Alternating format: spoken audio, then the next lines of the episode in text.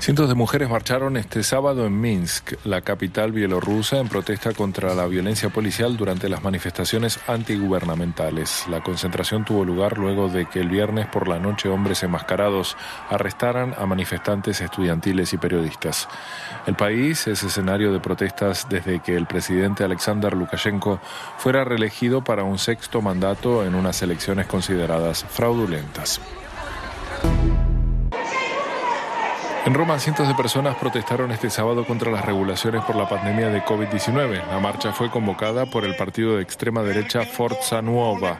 Días antes, el primer ministro Giuseppe Conte ya descalificaba esta concentración citando la grave incidencia de la COVID-19 en el país. Solo el viernes se registraron 1.700 nuevos casos en Italia, el mayor incremento diario desde principios de mayo. En la ciudad portuaria de Dover, Reino Unido, la policía detuvo a varias personas en una protesta contra la inmigración que llega por el Canal de la Mancha.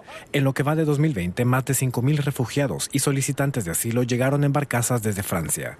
Esta semana se registró un récord con el arribo de 409 inmigrantes en un solo día. Paralelamente, también en Dover tuvo lugar otra marcha de grupos antirracistas y de apoyo a los inmigrantes. El presidente federal de Alemania, Frank-Walter Steinmeier, ha propuesto celebrar una ceremonia en honor a los fallecidos durante la pandemia. Para Steinmeier, sería una forma de acompañar en su duelo a quienes ya no pudieron ver antes de morir a sus seres queridos por las medidas de confinamiento. Si bien Alemania ha manejado la pandemia con mayor éxito que muchos otros países, esta ha dejado unos 9.300 fallecidos.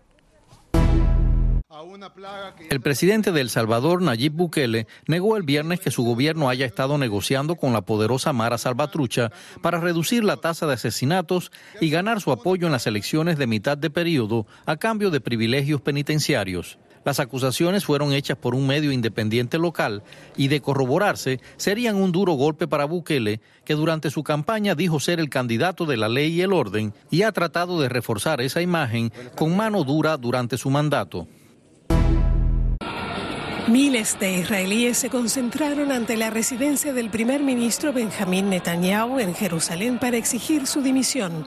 Los manifestantes le reprochan su mal manejo de la crisis por el coronavirus, que actualmente castiga al país con una segunda ola, y el proceso por corrupción en su contra.